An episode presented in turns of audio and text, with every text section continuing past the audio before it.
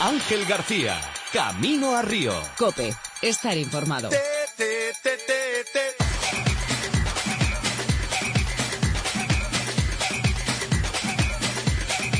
Hola, buenas tardes. Aquí seguimos, camino a Río, camino al mayor y mejor evento del deporte mundial, que son los Juegos Olímpicos. Nada hay más importante que los cinco aros. Ya sabéis que el objetivo del programa es ir presentando a nuestros grandes deportistas, deportistas con mayúsculas, esos que no han dejado de trabajar estos cuatro años para que ahora empecemos a hablar de ellos. Son nuestras mejores opciones de medalla en Río y todos tienen una historia detrás.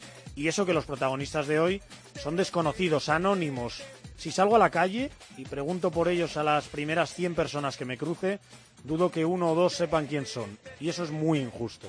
Porque su vida, su fe, su carrera y su ejemplo merecen ser contados y escuchados. Hacen tiro con arco y judo. Son arquero y judoka. Son Miguel y María, Alvariño y Bernabéu.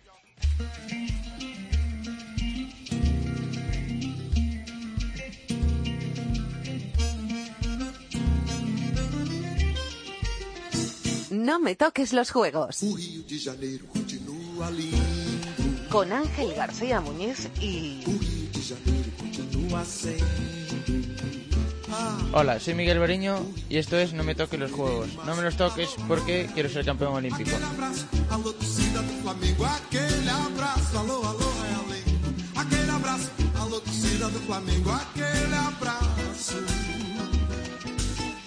Hola, soy María Bernabeu y esto es No me toques los juegos. Y no me los toques porque he estado luchando cuatro años para conseguir mi gran objetivo.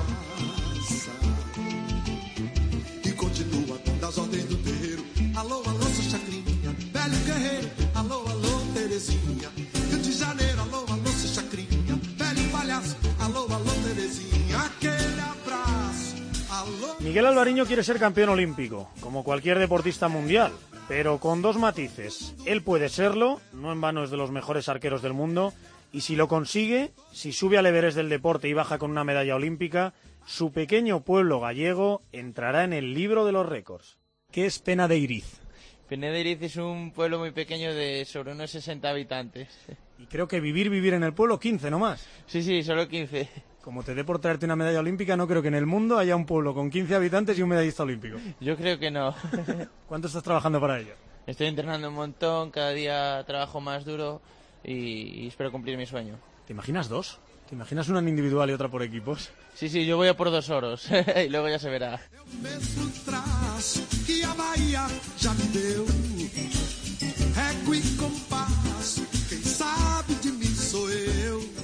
Ambicioso, Miguel. María Bernabéu ha estado luchando cuatro años en pos de su gran objetivo. Como Alvariño, quiere debutar a lo grande en unos Juegos Olímpicos. Ella, que es una amalgama de sangres, razas y lugares. Una amalgama negra, triunfadora y estudiante. Una judoka de padre alicantino, madre guineana, nacida en Salamanca, que vive en Alicante, compite con licencia gallega y viaja cada año a Japón. María Bernabéu Abomo, muy buenas. Hola, buenas. Acabamos de empezar y ya me he vuelto loco. Sí, es un- una historia un poco larga, pero bueno, está bien. Lo de tu madre guineana eh, responde a lo primero que llama la atención cuando te vemos, que es tu color negro. Eh, no creo que tengas ningún problema en llamarla así, porque a mí estas cosas de decir de color me, me llaman mucho la atención. De hecho, cuando venía para aquí, un compañero, un amigo, me ha dicho, eh, le he dicho, voy a entrevistar a María Bernabéu. Y me dice, anda, dice, la judoka esta negra que, que, que fue su campeona al mundo, que va a ir a los Juegos. Digo, sí, sí, justo esa misma. Sí, sí, a mí eso, bueno, de color, pues soy de color negro, yo que se diga las cosas claras, ¿sabes? no tengo ningún problema con, con ese tema. De hecho, creo que las niñas del gimnasio sí te llaman Morena, que les gusta más llamarte Morena. Sí, no, realmente la, eh, o sea, morena o sobre todo la negra, la negra directamente, incluso y la negra, o sea, que imagínate que sí no tengo problema con eso. Bueno, pues vamos con cosas que te definen bastante más que, que tu color de piel, que para mí son el judo y los estudios. Abro comillas. El entrenamiento de hoy agotador no, lo siguiente. Y mañana examen práctico de derecho financiero. Esto es un no parar. Así que medallas en judo y carrera terminada en derecho. Vaya mérito que tienes, chica. Sí, bueno, las dos cosas me gustan y es- he luchado por las dos y bueno, no ha, no ha sido, no ha sido fácil, pero yo creo que luchando día a día y esforzándote, yo creo que todo se puede conseguir. Oye, me hace mucha gracia eh, un tuit que retuiteaste. Oye, hija, ¿qué tal fue en el examen? Mira, mamá, lo importante es que tenemos salud. Sí. sí me, porque... Alguno va mal también entonces. Claro, ¿no? hombre, somos humanos, soy humana, es decir, que no es que todo lo saca la primera, eh, pero bueno, pero bueno, el camino se hace haciendo, ¿sabes? O sea, paso a paso, bien.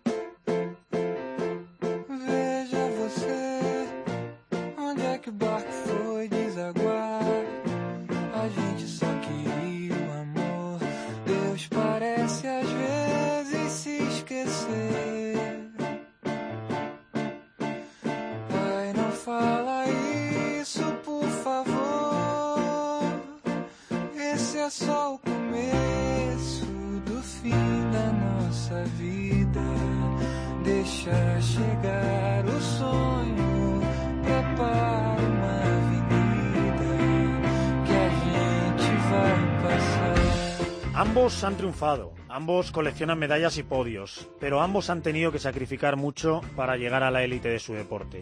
Miguel Alvariño, en su pueblo, entre su gente y con unos gastos muy altos que salen de su bolsillo y del sudor de su familia.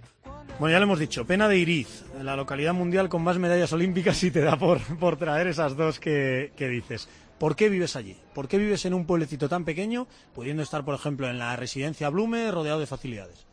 Porque estoy muy tranquilo, es donde, donde nací y me da un plus de, de tranquilidad y sobre todo ganas de, de conseguir pues mis metas. Ya que de pequeñito pues me, me proponía algo, pues sacar una nota en un examen o cualquier cosa y, y lo iba cumpliendo. Pues esto me lo tomo más o menos lo mismo.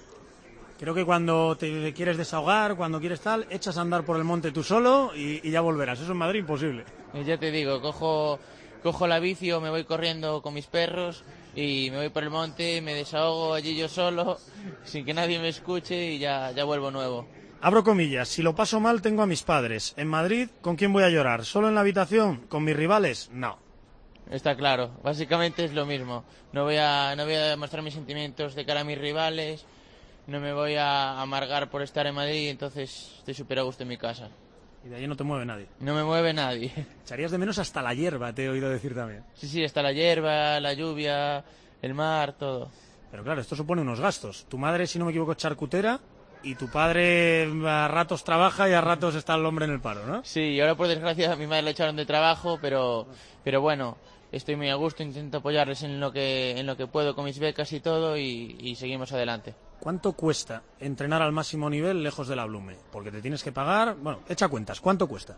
Pues te voy a decir así una cifra al azar, pero yo creo que sobre unos entre 12 y 15 mil euros te sale al año. Fisioterapeuta, preparador físico, psicólogo. Gimnasio, material, todo, todo. Desplazamiento. Eso en el car lo tendrías gratis, pero aún así te compensa. Claro, claro, todo lo que, todo lo que gano pues lo invierto en, en lo que estoy haciendo, que es el deporte, entonces no, no hay problema. Y toda la familia soñando contigo y desviviéndose por ese sueño olímpico del que nos hablabas. Claro que sí, todos estamos a, a una y peleando por, por cumplir el sueño.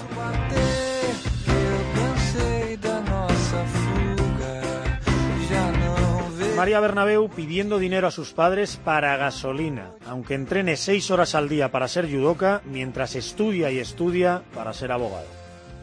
Resiste, no bajes los brazos, no te rindas. El rendirte es un lujo con el que no cuentas. El rendirse es que a veces sin querer, ¿no? Se tira la toalla, pero es un lujo que, que- es un lujo que no que no, no me puedo permitir. Cuando miras atrás dices, es que hasta aquí he llegado, ahora no, ahora no no puedo bajar lo- los brazos. Pero ha habido momentos en los que podías haberte rendido, porque has tenido el apoyo de tu familia, has tenido el apoyo de tu entrenador, pero a veces el dinero falta y hay que viajar y hay que competir. Y como tú dices, las becas ADO llegan cuando ya has llegado, pero no te ayudan a llegar. Claro, al ser un deporte minoritario es complicado. La familia y el equipo técnico, o sea, el gimnasio, tu entrenador, hacen un papel muy importante. Porque cuando no llegan las medallas, cuando no llegan los éxitos, eh, hay gente a lo mejor de otros deportes, pues bueno, pues yo tengo mi sueldecito, tengo mil, mil, mil euros al mes y yo con eso paso. Tienes como un aliciente. Pero un deporte minoritario en el que hasta que no llega la medalla no te dan nada, es complicado, complicado el día a día. Por eso es fácil el rendirse, decir, pues bueno, me, pues me dedico a mis estudios o me pongo a estudiar como cualquier compañera mía o una amiga mía, o una vida normal, como digo yo, entre comillas, y punto.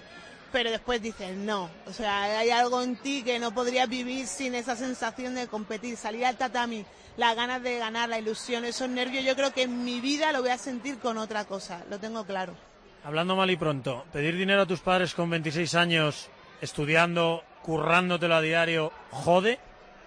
Duele, duele muchísimo, duele muchísimo, porque mal por mi parte, pero compararme, compararme con mis compañeras que han terminado la carrera, que se están buscando trabajitos, que ya están viendo sus cositas, sus máster o trabajos en algún bufete y tú dices, si yo aquí todavía pidiéndole a mi padre para poder irme a, o para gasolina o para... Es duro, es duro. Te sientes, en una palabra, impotente, o sea, así de claro.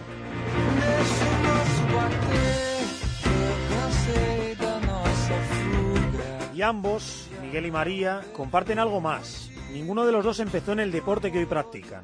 De hecho, empezaron con actividades muy distintas. Alvariño mezclaba balones y catas. Pero de pequeño no hacías tiro con arco. De pequeño creo que hacías fútbol y karate.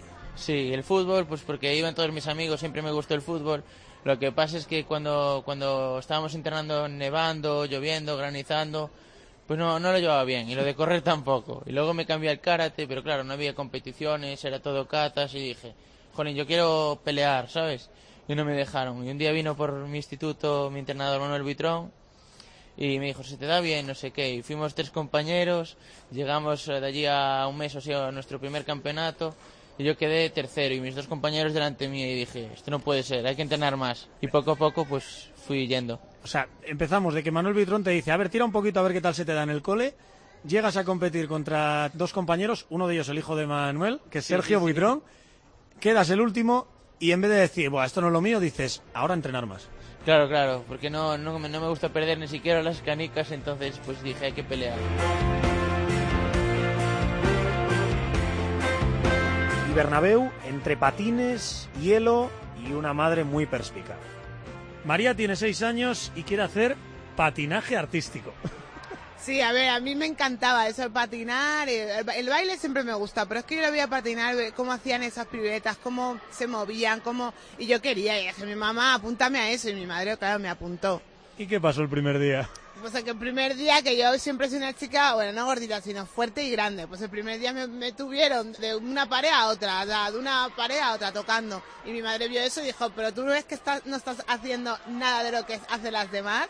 Y yo, ya mamá, pero a mí me gusta, o sea, yo voy a progresar. Y mi madre me dijo, yo creo que no, aquí no. No es lo tuyo, así que hay que buscar otro deporte. ¿Y cuál llegó? El judo, o sea, mi madre había mm, varias ofertas y dijo, bueno, pues te apunto a judo y a ver qué, qué tal. Y yo iba llorando, es que no quería, era, era como me había destrozado la vida, pero o sea, yo quería patinar, entonces imagínate el show. ¿Por qué no te gustaba el judo? Porque yo lo veía de chicos, yo lo veía como muy de, de bestia, de ¿qué, qué pinto aquí? Si yo quería patinar, quería bailar, quería, ¿sabes? Hacer cosas en el aire y tal. Pero yo no, o sea, era todo lo contrario a lo que yo que, me imaginaba en mi mente que, que quería de deporte. Tenías miedo a hacerte daño, veías combate, cosa de chicos. Y entonces, claro, le decías a mamá, mamá, me, me has destrozado la vida, me has hecho la vida imposible. ¿Qué le dices hoy a mamá por haberte apuntado a judo? Que muchas gracias y que vamos, que mm, lo vuelvo a hacer una y mil veces y que, que, que la quiero mucho que por, por haberme cambiado de deporte, la verdad. ¿Recuerdas el primer día que llegaste a casa, le pediste perdón a tu madre y le dijiste, mamá, que esto del judo sí que me gusta? Nunca le he pedido perdón así oficialmente. Aprovecha ahora. Bueno, mamá, te pido perdón por liártela de pequeña y, y por haberme cambiado de deporte. Pero no, es que no me di cuenta. O sea, pasaba primera- un año, dos, tres y ya hasta fui creciendo con el deporte. Oímos de fondo eh, cómo cantan medallas de un campeonato de España infantil, de un campeonato de España cadete, y creo que tu mejor medalla, la que más recuerdas, fue precisamente en una competición como esta. Sí, mi medalla especial, ¿no? Como se puede decir, fue mi primer campeonato de España infantil, que iba con todo el equipo, que fuimos hasta Asturias, y vamos, era como increíble, y, llegué a la final y ya perdí, que quedé segunda, pero para mí era como subcampeona de España infantil, era como un recuerdo súper bonito y muy, la gente animándome, los compañeros, la verdad que lo recuerdo con, con mucho cariño.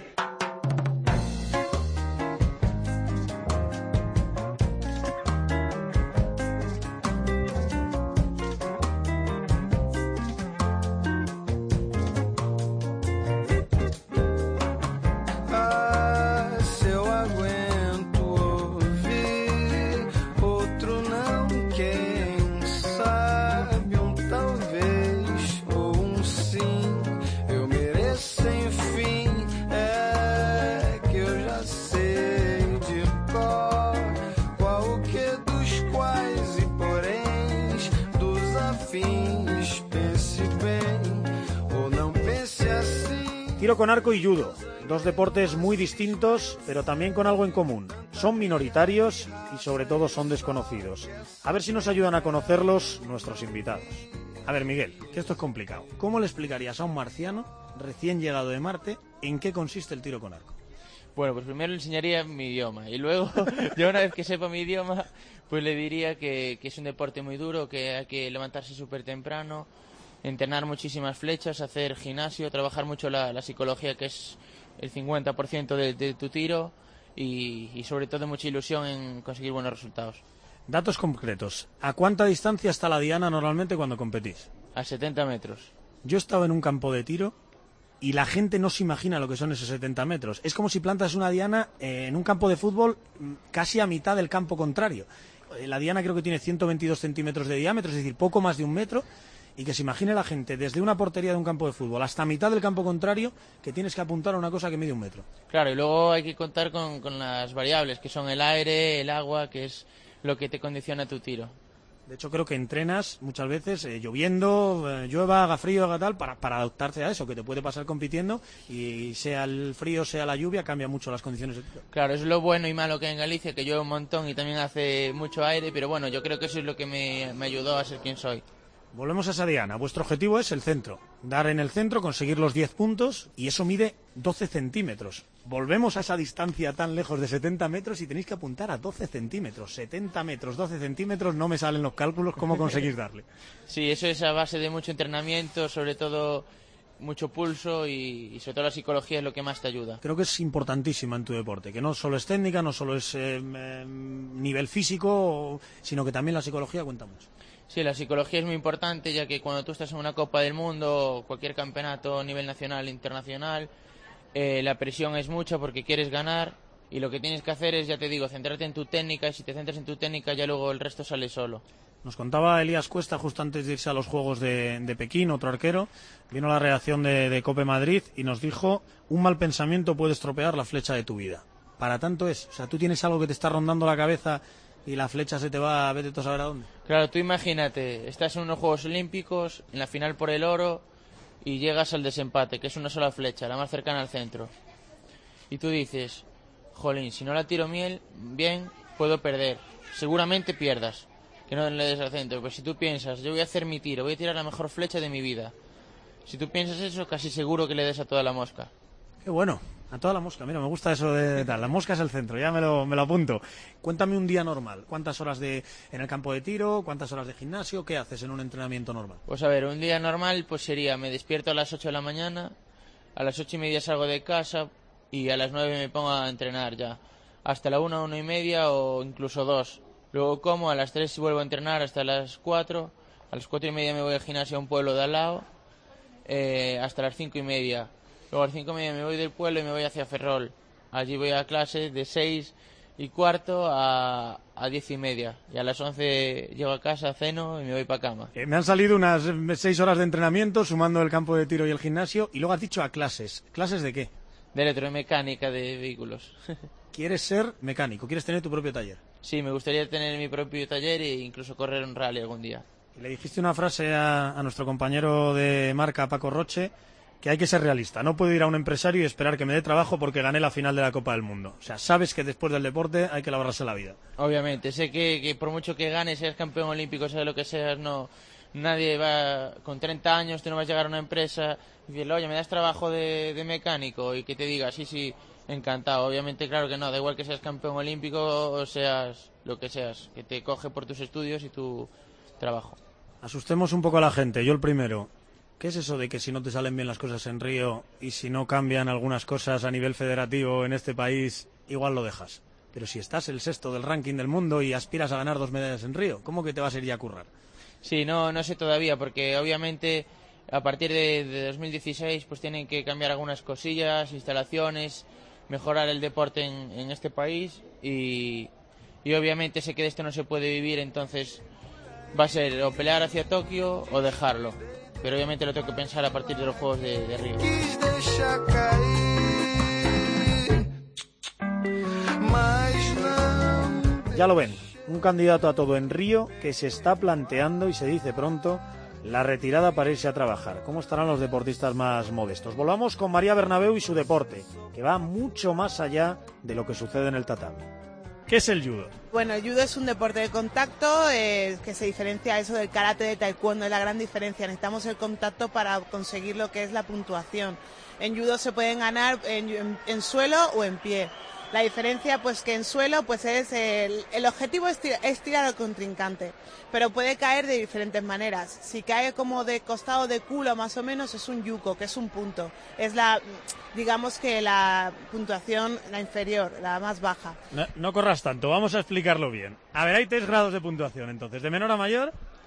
Yuko, Wasari e Ippon. Vale, el yuko, ¿cuándo te lo dan? ¿Qué tienes que hacer para que te den un yuko? El yuko, cuando tiras al otro como de culo, medio lado, como, así, de culo, para que nos entendamos, más de medio lado así. El wasari, El wasari es que cuando no ha caído totalmente con la espalda eh, totalmente en el suelo, o sea, como de costado, como- digamos. De costado, sí, es como una, así, una proyección muy buena, pero tu rival no ha caído con toda la espalda totalmente al suelo. Y el hipón, que es el el que te da la victoria definitiva. El hipón, digamos que, mm, para que se entiendas como el KO, es como que termina el combate cuando ya tu rival eh, cae con toda la espalda totalmente al suelo. Oye, ¿y qué es un sido? Que a veces se ganan los combates por tener menos sidos que tu rival. Sí, son penalizaciones. Eso se da, pues eh, hay varios.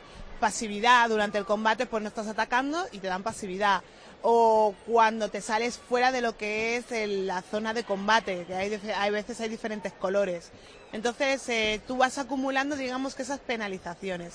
Si llegas a cuatro, ya no puedes más y ya te, Te eliminan del eliminan de la- combate. del ¿Verdad? Hansoku combate. Mate, creo que se llama. sí. Estos son los datos, digamos, prácticos, cómo, cómo entender el judo. Pero he leído una frase donde entrenas a diario que pone ser judoka es mucho más que hacer judo. Explícamela.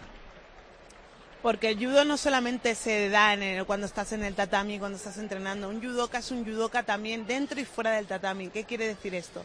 Que hay varios valores que nos da nuestro deporte, que es el respeto, que es el honor, que es eh, la educación. Eso es ser un judoka, muchos valores. Y entonces esos valores los tienes, a los chavales les decimos que lo tienen que inculcar en el colegio, en casa, en la calle, tienen que ser respetuosos con, las personas mayores o con sus propios compañeros en, en clase.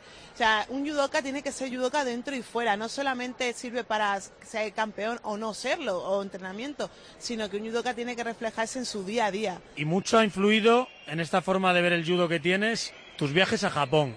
Viajas cada año a Japón con tu entrenador. Pues ha influido mucho, no, muchísimo, porque eso es un claro ejemplo Japón de aplicar lo que hay dentro a lo que hay fuera del tatami. Viajamos pues según la, según la temporada, solemos viajar entre cuatro y seis semanas y es porque ahí es la cuna del judo, ahí vemos que ahí es lo máximo que puedes alcanzar técnicamente y sobre todo a mí me ha ayudado mentalmente porque la forma que de trabajo son, son personas que son soldaditos, son súper trabajadores. Es cierto que allí en Japón llegas a dormir incluso en el mismo tatami, en un futón en el mismo tatami. Sí, claro, me, nos dejan ahí en un futón y ahí yo du- duermo ahí porque muchas veces lo que es la casa de invitados que tienen ellos, el guest home, no, no, no hay sitio. Pues ahí en el tatami dormimos y más a gusto. No sé por qué acabo reventadísima de entrenar, pero duermo súper a gusto. Entrenamientos, dicen de ti, es una currante, trabajo, trabajo y trabajo, lo dice y lo hace continuamente. Es mi clave, es mi clave. Yo creo que hay veces judokas que lo sienten, son hacen una técnica una vez y ya le sale a la, vamos, a la perfección. Yo no, yo tengo que trabajarla, tengo que currármela, tengo que repetirla y tengo que repetirla de otra manera. Me gusta aparte, me gusta y me, currarme las cosas y a mí el trabajo y las horas en el tatami no me incomodan. Entrenas con chicos, es decir, para ser capaz de mejorar, para ser capaz de prepararte para unos juegos, evidentemente no hay nadie de tu nivel con el que puedas entrenar siendo chica y entrenas con chicos. Sí, entreno con chicos, la mayor parte me gusta hacer randolis con chicos y además soy yo, soy muy bestia, soy de sentir y de... eh, soy muy guerrera también y me gusta hacer con chicos. Es una sensación que, que no se tiene con la chica. Hombre, competi- compito con chicas, pero a la hora de entrenamiento me gusta hacer con chicos. Se lo toman bien cuando les das caña y les ganas, ¿no? Sí, sí, se lo toman bien, ya no me, no me hacen nada ni me dicen nada. Carlos Montero, tu entrenador, los chicos con los que entrenas, y hay muchos niños por tu gimnasio. Muchos niños que cuando te miran, me imagino que sentirán un orgullo inmenso. Es decir, esta chica ha salido de aquí, es su campeona del mundo, va a ir a unos Juegos Olímpicos y empezó como estoy empezando yo. Sí, no me doy cuenta hasta que les veo la cara, cómo me miran. Y digo, qué fuerte, o sea, porque no me veo aún. Yo, claro, yo como yo soy competidora, soy entreno y hago lo, lo- hago lo normal, lo de día a día. Y claro, cuando veo sus caras y cómo me miran, digo, wow, es que para ellos es, es como un referente, soy un referente y, la verdad que me impacta mucho, me ilusiona y la verdad que me, me gusta mucho eso. ¿Y qué llevan esos niños, qué llevan esos peques en la parte de atrás de su kimono? Cuéntamelo. Pues han hecho unos dorsales pues con los aros olímpicos y con justo una foto cuando gano a la número uno de ranking mundial en el, en el campeonato del mundo. Y hay una imagen que salgo con los brazos ahí abiertos como ce- mirando al cielo, celebrándolo. Y entonces to- han hecho unos dorsales y todos los niños a todas las competiciones llevan ese dorsal. No está mal, ¿eh? Espíritu olímpico, los cinco aros y tu foto ahí mirando al cielo y dando gracias. Sí, una pasada. Yo cuando vi que lo, lo sacaban me quedé, me quedé muy impresionada. Ángel García, Camino a Río. Cope, estar informado. Este verano ven a los Opportunities de Worten. Disfruta de nuestros descuentos de hasta el 30% y financia tus compras hasta en 30 meses sin intereses. TAE 0%, intereses subvencionados por Worten España, distribución sujeta autorización de Santander Consumer Finance S.A. Importe mínimo de compra 200 euros, cuota mínima 20 euros, válido hasta el 31 de julio. Ven a tu tienda Worten o entra en worten.es. Escucha Cope en Internet, TDT, Onda Media, FM y dispositivos móviles. En UMAS llevamos 35 años asegurando instituciones religiosas y entidades de labor social. La especialización es uno de nuestros mejores valores. Queremos escucharle y formar parte de su proyecto. UMAS, su mutua de seguros. ¿Sabías que el cansancio y el estrés puede disminuir tu deseo sexual? Soy Manolo Lama y te recomiendo Energisil Vigor. Energisil te devuelve la libido y el deseo sexual. Recupera el deseo con Energisil Vigor. Foto de grupo. ¡Decid patada! Es más fácil sonreír cuando piensas en una oferta así. Por ser cliente de Movistar tienes el nuevo Huawei P9 con cámara dual co-desarrollada con Leica por 390 euros. Ahorra más de 209 euros entregando tu antiguo móvil o tablet hasta el 31 de julio. Estrena móvil sin compromiso y al mejor precio garantizado solo en tu tienda Movistar. Si quieres ir al cine, necesitas una entrada. Para ver un concierto, entrada. Sin entrada no vas al fútbol. Entrada para el parque de atracciones, para la discoteca. Si no tienes entrada, no haces nada, salvo este mes. Porque este mes en Ford no hay entrada. Aprovechate del final del PIBE con los PIBE Days de Ford, financiado con FC Bank. Infórmate en tu concesionario Ford. Sí. Hola, mamá. Hija, ¿ya habéis llegado a Menorca? Sí, sí, pero te llamaba por otra cosa. Necesito urgentemente que vayas a nuestra casa. Me acaba de llamar el vecino diciéndonos que nos han robado en casa. Sí, sí. Ahora mismo voy con tu padre y te llamo. En Securitas Direct sabemos que los ladrones esperan a que estés de vacaciones para entrar a robar. Este verano protege tu hogar con la alarma de Securitas Direct. Llama al 900-200-200 o entra en securitasdirect.es.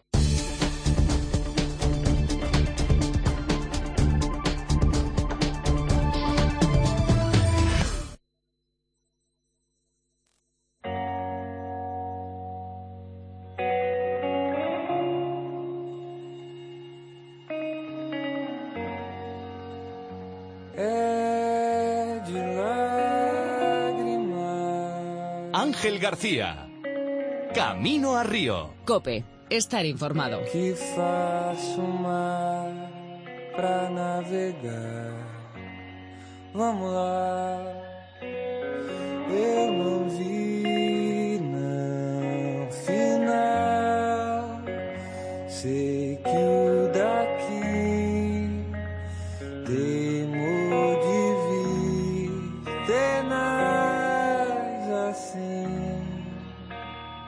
Ya hemos visto que Miguel Alvariño y María Bernabeu comparten inicios, penurias y esfuerzos.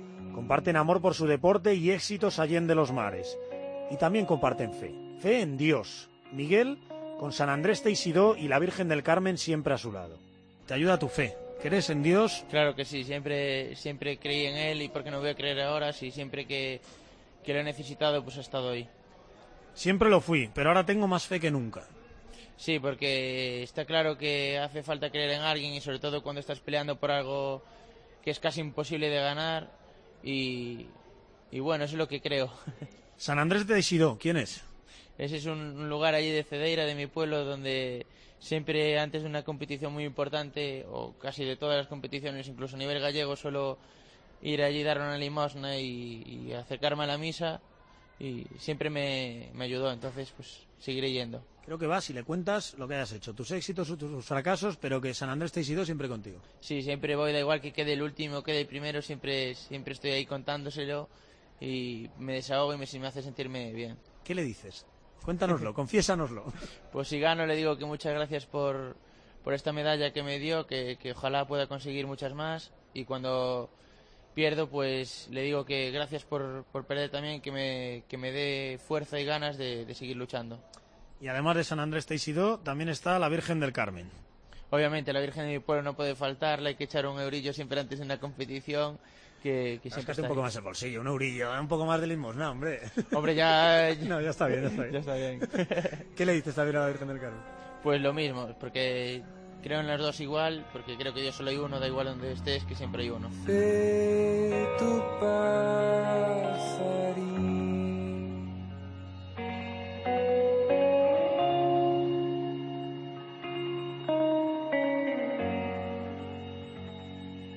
É de mágica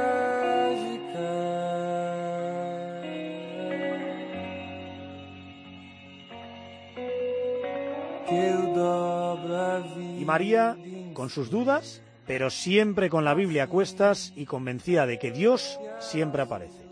Hablas de tu familia, hablas de tus compañeros, hablas de tu entrenador, de Carlos Montero, tu entrenador de toda la vida, pero si no están ellos, ahí está tu fe para ayudarte. Sí, yo, mi fe es muy importante, es, es algo que también me ha inculcado mi madre desde pequeña y yo creo que mi fe en Dios es un- el motor de mi vida, yo creo que es una parte importante de, de- de mí, confiando en Dios. Hay una frase que usan mucho que es, no te preocupes, Dios siempre llega a tiempo. Sí, yo creo que hay momentos en lo de que yo creo que eso puede traducir de Dios aprieta pero no ahoga, ¿no? Hay momentos en el que dices, pero mi fe, yo que tengo tanta fe, que estoy que tú esperas lo mejor de un Dios bueno, como pienso yo, y algunas veces yo, por ejemplo, algunas temporadas, yo recuerdo antes de la medalla del Mundial, yo estaba sin resultados, estaba como estancada, estaba como y era como, mm, por favor Dios, me estoy, o sea, te- tengo entreno seis horas al día, estoy haciendo lo que tengo que hacer, no llega la medalla, no llega. Entonces es como llega a tiempo, llegó la medalla cuando tenía que llegar y, eso lo puedo aplicar a varias cosas de mi vida, pero en el deporte que estamos ahora hablando, digamos que eso, que en un momento en el que piensas como que todo, todo te abandona, incluso parece que tu fe te está fallando, eh, no, que Dios llega a tiempo, no te preocupes. A diario eh, rezas, a diario lees la Biblia, los domingos vas a misa, por supuesto, pero la Biblia es de las primeras cosas que echas a la bolsa de deporte. Sí, la tengo, vamos, siempre, eh, y ahora ya ahora con las nuevas tecnologías en el iPad, en el móvil, en el iPhone, sí, para mí es algo que no es un libro como aburrido como cualquiera, para mí es, es un libro importante, decimos nosotros que es la palabra de Dios y eso me ayuda al día a día, no digamos que es un libro que digas, no, es que se escribió hace miles de años y no tiene nada que ver con la actualidad a mí sí que me gusta, me, es más, me, me divierto y, y hay muchas, tengo muchas anécdotas de ir en trenes, aviones, de repente sacarme el, porque la mía, cuando no lo saco en el iPhone o en el iPad, la saco y es bastante grande. Y la de al lado mirando diciendo, pero esta que estás viendo, que mojo, no sé qué, ¿sabes? Me de esas caras, pero es gracioso, pero, pero bueno, es algo que me ayuda y me gusta.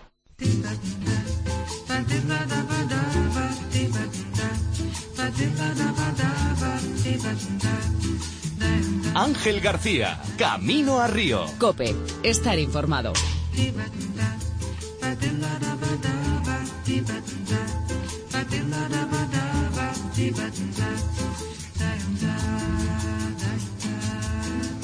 Eu quis amar, mas tive medo e quis salvar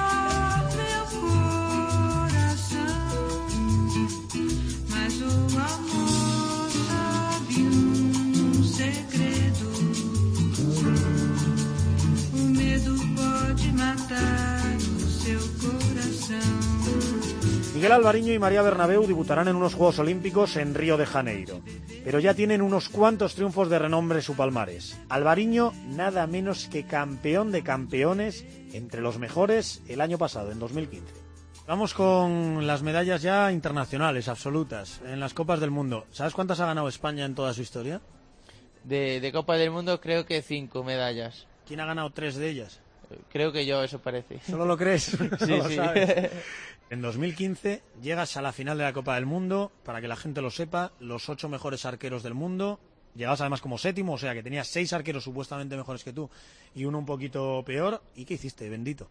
Pues la verdad es que gané, no me lo esperaba, pero, pero peleé ahí como un campeón y al final pues conseguí hacerme con la medalla de oro. ¿Qué recuerdas de esa competición? Porque al final es una Copa de Maestros, como en el tenis, donde estáis los ocho mejores del mundo y no debe ser nada fácil ganarlo. Estaba súper nervioso, sobre todo la primera eliminatoria, que no lo había ganado nunca antes a un coreano, y estaba súper nervioso, pero me, me vi fuerte, que, que podía ganarle, y una vez que ya le gané él, dije, ¿y por qué no seguir soñando y ganar el oro? Y así lo he conseguido. Sexto del ranking mundial, entre los mejores, ya lo hemos dicho, medallas continuamente. Y me ha dicho un amigo tuyo, si dice que va a ganar, gana. ¿Cómo es eso? Sí, suelo decir a veces cuando, cuando me encuentro bien, digo de broma, sí, voy a por el gold medal, pero, pero sí, últimamente me está funcionando. Eh, si no te importa, antes de salir para Río, dile a tus colegas eso de voy a por el gold medal y a ver si así está más cerca. Sí, sí, eso intentaré, obviamente.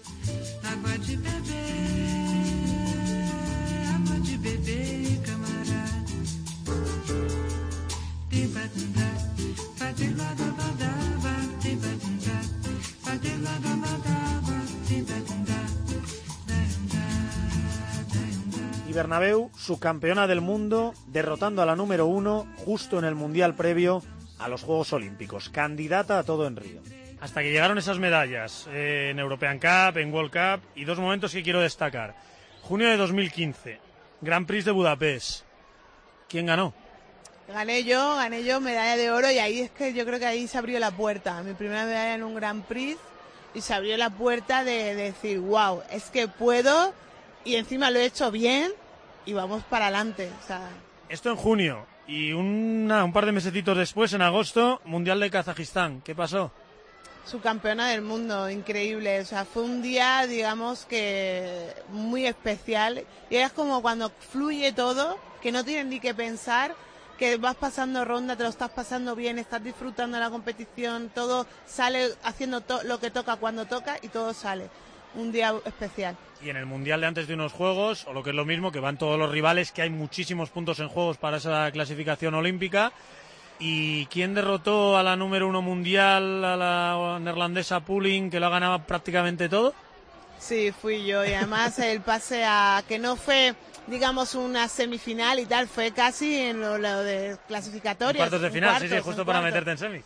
Eso ya fue como el decir, bueno, si ella hasta aquí, seguimos. En mayo de 2016, Gran Slam de Bakú. ¿Qué has hecho? Oro. He hecho oro y mi primera medalla en un Gran Slam, oro, mi primera medalla de oro. Y una pasada porque vuelves a tener esas sensaciones de subirte a lo más alto. Y ya cuando ya estás a meses, ¿no? De, de la Olimpiada, de decir, wow, es que vamos, que esto está cerca. Tiene que dar una moral increíble. Sí, sí, da mucha confianza y sobre todo el ver que el trabajo sale. Confiar en el trabajo diario. Pues nada, vamos a hablar de esos Juegos de Río, que estoy seguro que sueñas a diario con ellos.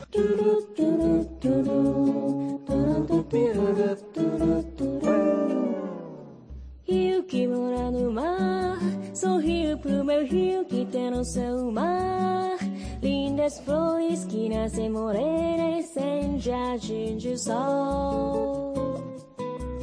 Rio, Serra de Veludo, sorrio pro meu rio que sorri de tudo, que é adorado quase todo dia e alegre como a luz. Mar eterno. Ay, esos sueños olímpicos, los que acaparan las noches y los días de nuestros deportistas, desde que empiezan en sus deportes y ven los juegos por la tele, o incluso desde que ni siquiera han nacido y tienen que tirar de YouTube para recordar las grandes hazañas de nuestros pioneros. 4 de agosto de 1992, Miguel. No habías nacido, pero ¿sabes qué pasó? El oro, el primer oro que ha ido en los Juegos Olímpicos de tiro con arco. Para España. Para España. ¿Qué tres chicos lo ganaron? A ver si aciertas. Eh, Juan Carlos Holgado. eh, Ay, espérate, que ahora me pusiste nervioso. Eh, Venga, te dejo unos segunditos. Clic, clic, clic, clic, uno de. Ibiza, uno de Ibiza. Antonio Vázquez. Bien. Y el último no me, no me acuerdo, que es que ya hace muchos años. Asturiano. Asturiano, pero no el nombre ya no me sale. Menéndez. Eso, Menéndez, ahí está. Juan Carlos Delgado,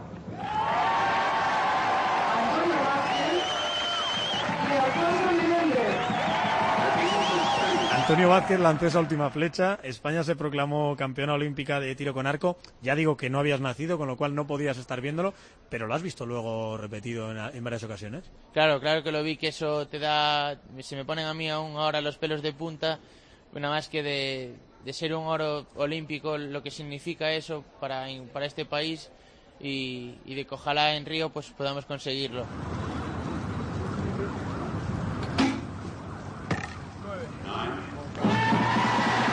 Cuando ves sus caras, cuando ves las caras de Vázquez, de Holgado, de Menéndez, esa sonrisa cuando se da la vuelta y no se dan cuenta, toda España sabe que ya han ganado el oro olímpico, pero ellos no se dan cuenta hasta mucho más tarde. ¿Qué sientes? ¿Sientes, ojalá me vea yo ahí?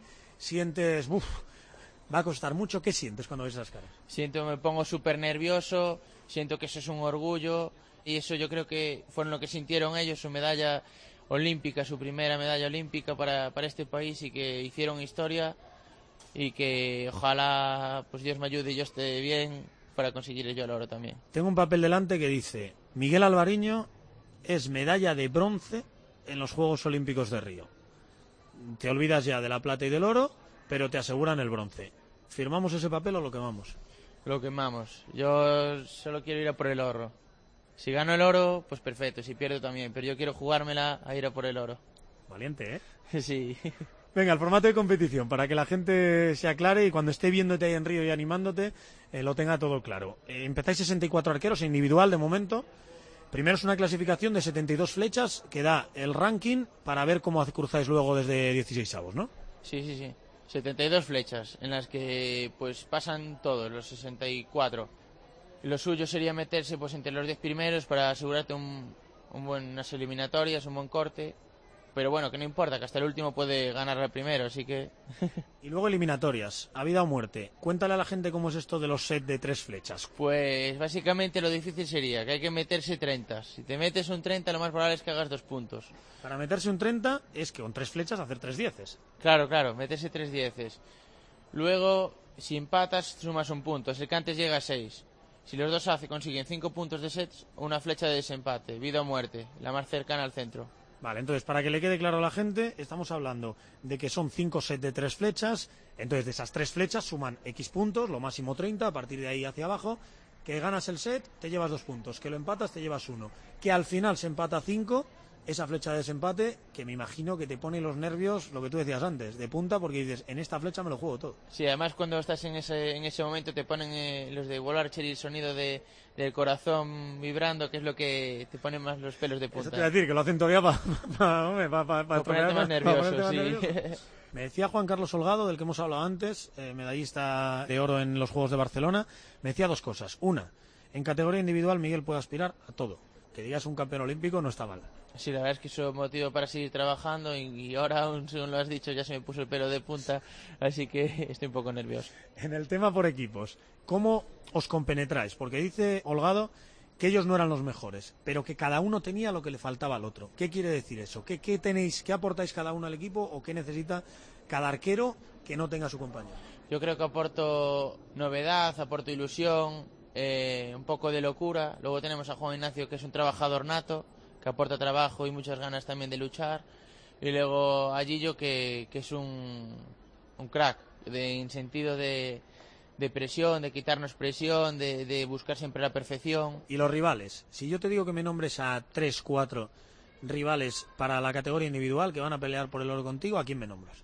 Te nombro a los coreanos, a Kim Boo-jin, Lee Sun-jung, Kubon Chan y luego tenemos ahí a Ellison que, que está fuerte. Erison es estadounidense, ¿no? Ese que te Sí. acaba de ganar a ti en Medellín, además. Sí, sí, ese que me ganó en Medellín. Ese es uno de los mejores del mundo que tiene un montón de copas del mundo. Si yo te dijese, oye Miguel, te has metido en la final de Río y puedes elegir un rival que no llegue contigo, ¿a quién elegirías? ¿A quién no querrías ver en esa final de Río? No, yo quiero el número uno, a Kim Boo-jin. Me gustaría tirar contra él en la final por el oro. Pero a ti se te está yendo la pinza, demasiado valiente eres, no me firmas ni, una, ni un bronce, quieres pelear contra el número uno, ¿qué pasa? Si se gana hay que hacerlo con historia, así que mejor que enfrentarse contra el mejor del mundo. Venga, va, va, me vas a convencer al final. Y por equipos, creo que Corea, Estados Unidos, México, Francia, nómbrame a quién serían la- los máximos rivales de España. obviamente pues son un montón de países, te diría Corea, te diría Estados Unidos, te diría China, te diría Holanda, México, un montón de países, pero obviamente la final lo más bonito sería contra Corea y ganarla. Otra vez los mejores, ¿quieres en la final? Claro, claro, siempre los mejores.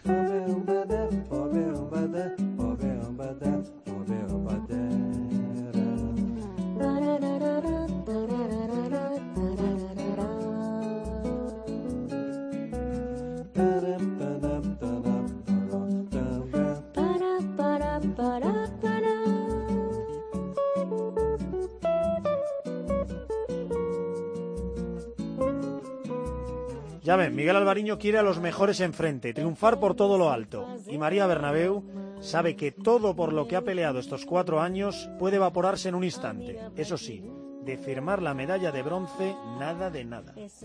En el en un segundo que te despistes, adiós a todo el trabajo de cuatro años. El 10 de agosto será ese día que compitas y en este momento la entrevista siempre al protagonista no me toque los juegos. Le hacemos una pregunta un poco canalla, la verdad, es difícil de responder.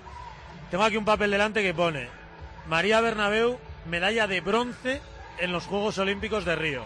Te asegura subir al podio, pero ni ganas el oro ni ganas la plata. ¿Lo firmas o lo quemamos? Vaya tela, ¿eh? sí, la verdad es... Vamos a quemarlo, vamos a quemarlo, sí. Lo quemo, lo quemo. O sea, sí, me voy a mojar, lo quemo, lo quemo. ¿Por qué? Porque yo creo que soy capaz de más y soy capaz de poder disputar esa final olímpica. Me gusta, me gusta oírte, oírte decir eso. Rivales, nómbrame las tres o cuatro que más candidata les veas tú de cara a ese podio olímpico. La francesa Mané yo creo que es bastante fuerte y aparte es la más veterana, la digo que la- es la mayor del, del peso. Y la que te ganó a ti el Mundial de La que me 2015. ganó y la que me- también, si me tocara, me gustaría quitarme la espinita también. Eh, Pauline también eh, es una la holandesa, eh, también es una rival fuerte. La austriaca también es una chica que se le gusta mucho el contacto y muchas abrazadas, es bastante fuerte.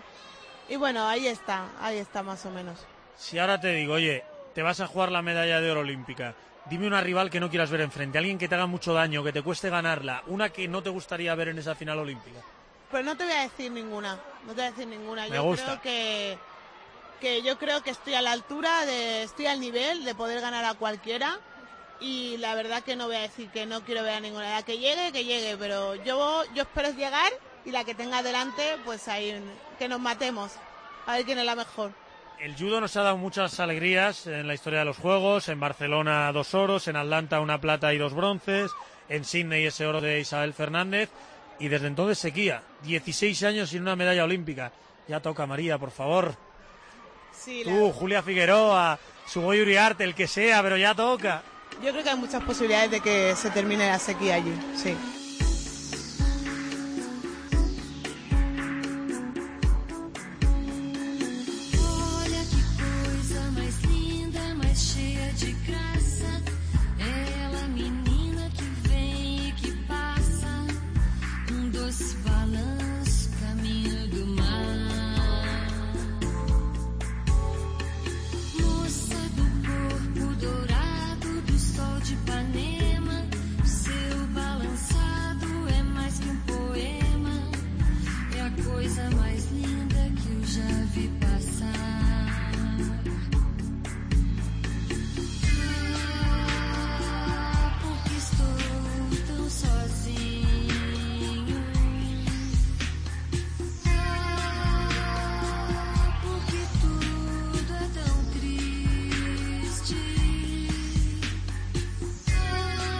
Sabéis que siempre acabamos con algunos secretos de nuestros protagonistas, con las preguntas sorpresa que les hicieron sus familiares, sus amigos, su gente.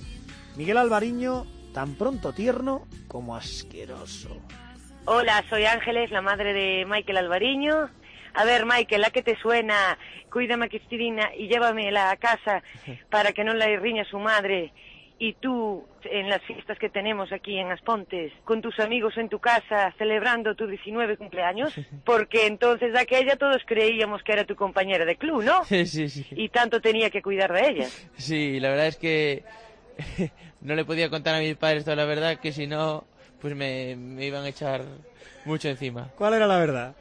La verdad era que estaba con Cristina saliendo. Que Cristina era tu novia, que no era tu compañera de equipo. Y estoy preocupándote porque mamá estuviese pendiente de ella, pero no le contaste por qué. Claro, claro, porque si no me iba a poner nervioso. Y como no, pues también tienen que estar por aquí tus amigos. Claro. Hola, soy Borja, amigo de Miguel. Michael, ¿te acuerdas lo que te pasó aquel día que salimos a un puente de? Yo de esta pregunta no me responsabilizo, ¿eh? Te la hace Borja, tú la contestas y yo no me hago responsable. Sí, ya veo, es un cabrocete. Pues nada, que, que hace, hace ya mucho tiempo eh, en Puente de me pasé un poquito con el alcohol. Un poquito solo, ¿no? Sí, un poquito bastante, no controlé mucho. Y tú imagínate hasta qué punto llegó que, que sin querer me vomitaba por dentro por no mancharle el coche. Ay, Dios, pero no me... que te hizo vomitarte por dentro para no mancharle el coche al Claro, claro. Un asco terrible, pero bueno, es una experiencia que queda ahí de por vida también. Y que no quieres repetir, espero. No, obviamente ahora ya, ya el alcohol nada. Eso está bien, eso está bien. Un chico deportista que ya no prueba el alcohol.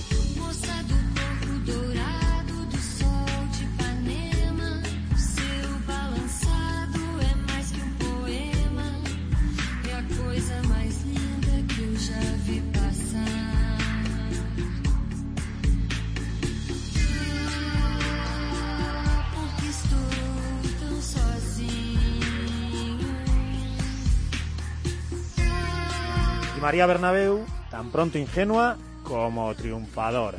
Hola, soy Carlos, entrenador de toda la vida de María. Y nada, María, hace dos años eh, en el centro de Sumitomo, en Japón, eh, va a empezar el entrenamiento, todo el equipo japonés femenino de las mejores deportistas del mundo formadas, con la mirada al frente, los entrenadores enfrente mirándoos a todas vosotras, yo entre ellos, y el maestro de más de 60 años nos pide que nos presentemos. Cuéntale, cuéntale a la gente un poquito cómo te presentas tú allí en Japón. ¿Qué hiciste, bendita mía? Vale, pues eh, la gente, pues cuando llegaba nuevo, pues se presentaba y había teníamos como una traductora que venía de la Federación Japonesa. Y claro, traduciendo del inglés al japonés. Y a mí se me ocurre, hola, me llamo Mariana, en mi español puro y duro, vengo de tal, mis compañeras son tal, y cuando, y a los 10 segundos, cuando ya veo que la gente me está mirando raro y la traductora no está traduciendo, veo o sea, me doy cuenta que estoy hablando en español y bueno, un descojones mis- ay, riéndose de mí. Y es Lo- que... Los japoneses, como son tan respetuosos, te mirarían y no dirían nada, nadie pero... dijo nada, ¿no? y la traductora me dijo, mira, mm, no sé qué dices, o sea, no te... Pero muy bueno, fue muy bueno, fue muy bueno. Ahora le toca a una amiga tuya. Hola, soy Rosa, amiga de María Bernabeu. Hola, negrita. En estos Juegos Olímpicos no vas a ser la banderada, pero una vez en el instituto creo que lo fuiste, ¿no? Con alguna historia de un papel higiénico, ¿no? Madre mía.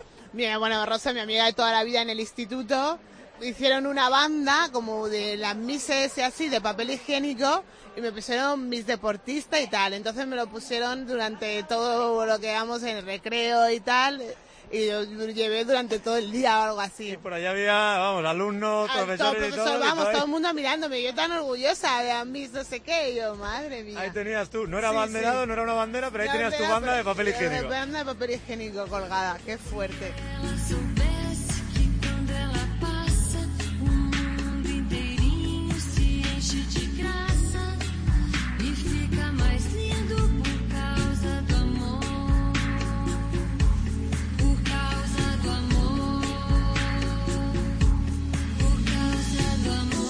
Ya ven, son el arquero Alvariño y la judoka Bernabeu, dos campeones, pero sobre todo son Miguel y María, dos deportistas que un día aprendieron, al día siguiente ganaron y mañana quieren volver a ganar. Os hemos contado su historia y ya que estamos, terminemos con su fe, con esa Biblia que siempre acompaña a María Bernabeu. Y mañana, ya lo sabéis, de 7 a 8 de la tarde, justo antes de tiempo de juego y de la final de la Eurocopa, más campeones, más deportistas, camino a Río. Ganes o no esa medalla, eh, si puedes ganarla, que eso esperamos todos, habrás cumplido con orgullo tu versículo favorito de la Biblia. ¿Puedes decirnos cuál es? He peleado la buena batalla, he acabado la carrera, he guardado la fe.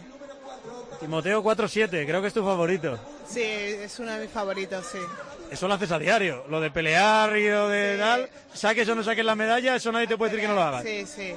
Sobre todo terminar la, la carrera, digamos, de este ciclo olímpico orgullosa de mí misma. Eso, eso es un objetivo. Pues ojalá sea así, ojalá sea también con una medalla y ojalá lo veamos ahí en directo, se lo contemos a todo el mundo y podamos celebrarlo contigo, María. Muchas gracias por vuestro apoyo. Un abrazo fuerte. Gracias.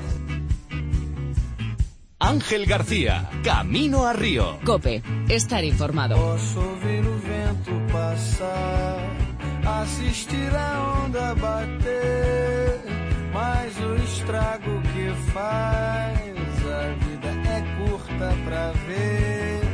Eu pensei que quando eu morrer